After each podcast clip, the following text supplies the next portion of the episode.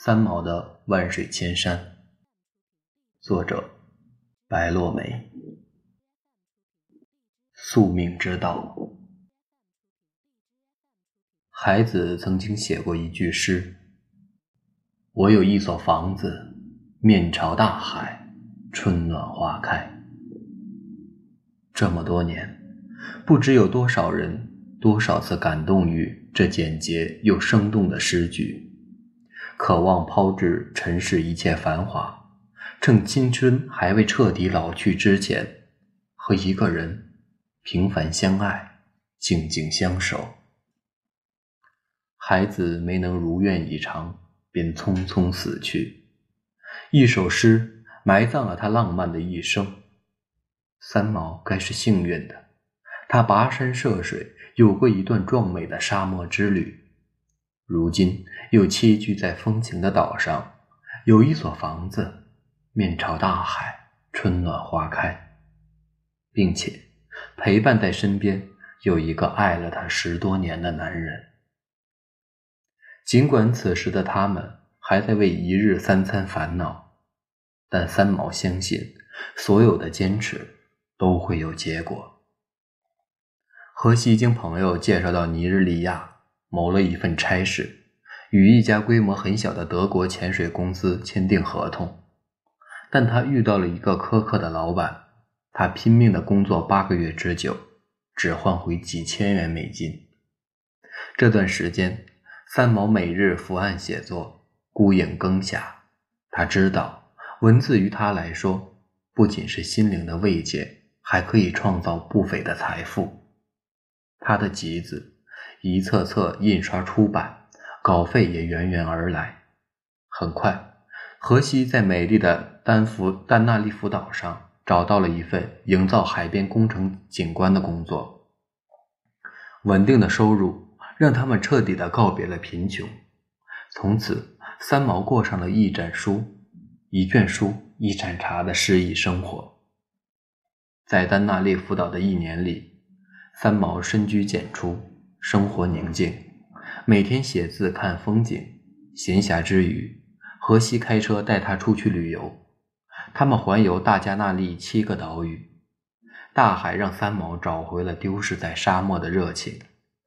都说两个人相处久了会心生厌倦，三毛对荷西的感情却仿佛随着光阴与日俱增。这个曾经只是浅浅住过他心里的男子。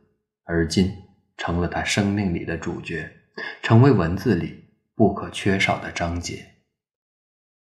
那一年的除夕，他们在丹纳利夫岛度过，美丽的人造海滩如梦似幻。三毛在新年钟声敲响的时候，重复的去许下了心愿：但愿人长久，但愿人长久，但愿人长久。他们十指相扣。好像要将彼此的生命握进永恒，而我的心却是悲伤的。在一个新年刚刚来临的第一个时辰里，因为幸福满意，我怕的悲伤。三毛这句话说的那么精心，与生俱来的预感让他从这个除夕开始就不再宁静。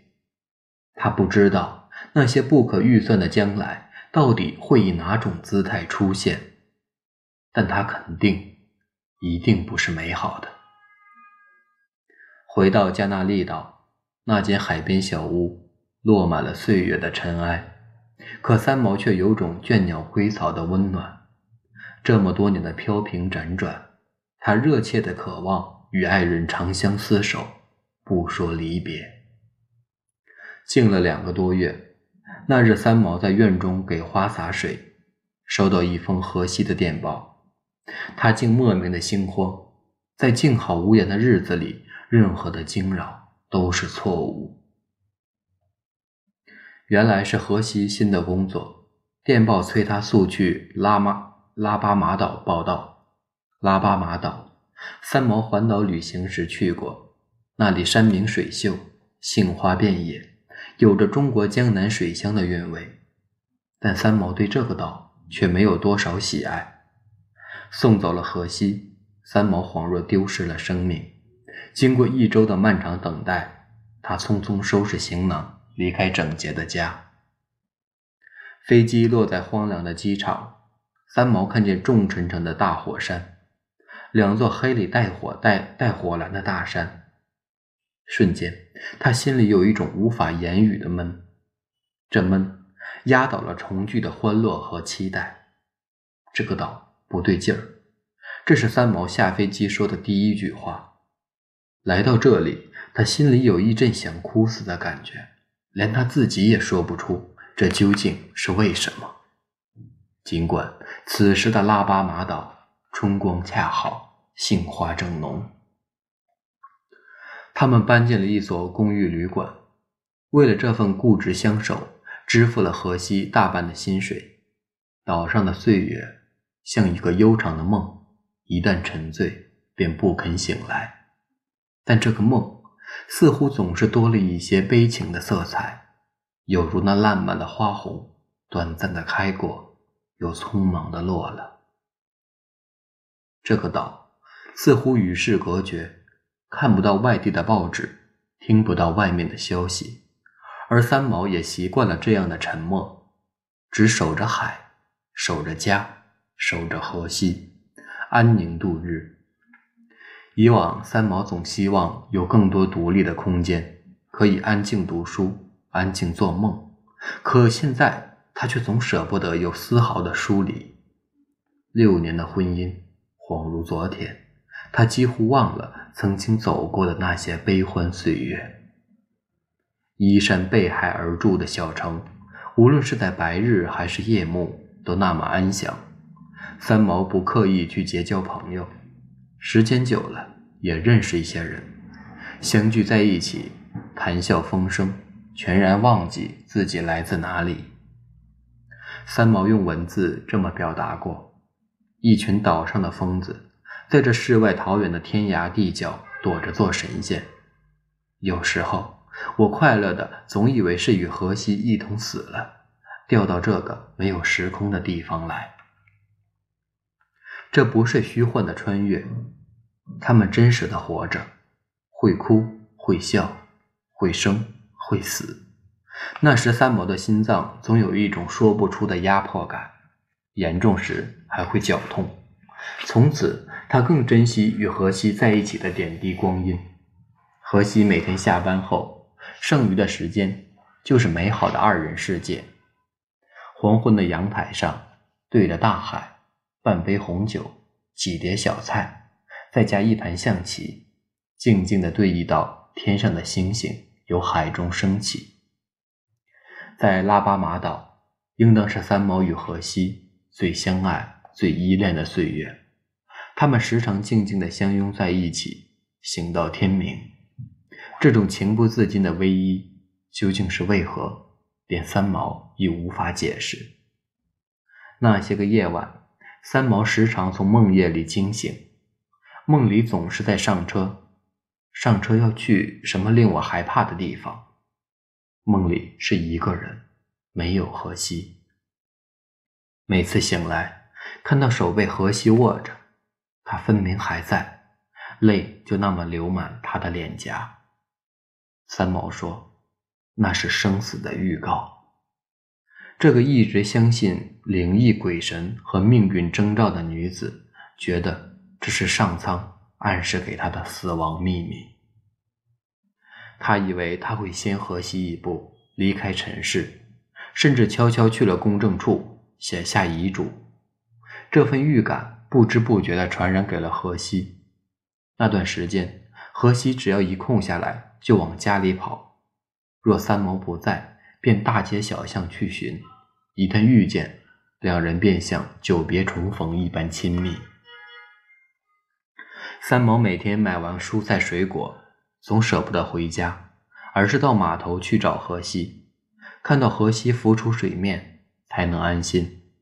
每次他下沉，三毛就在岸边痴望着，心慌意乱。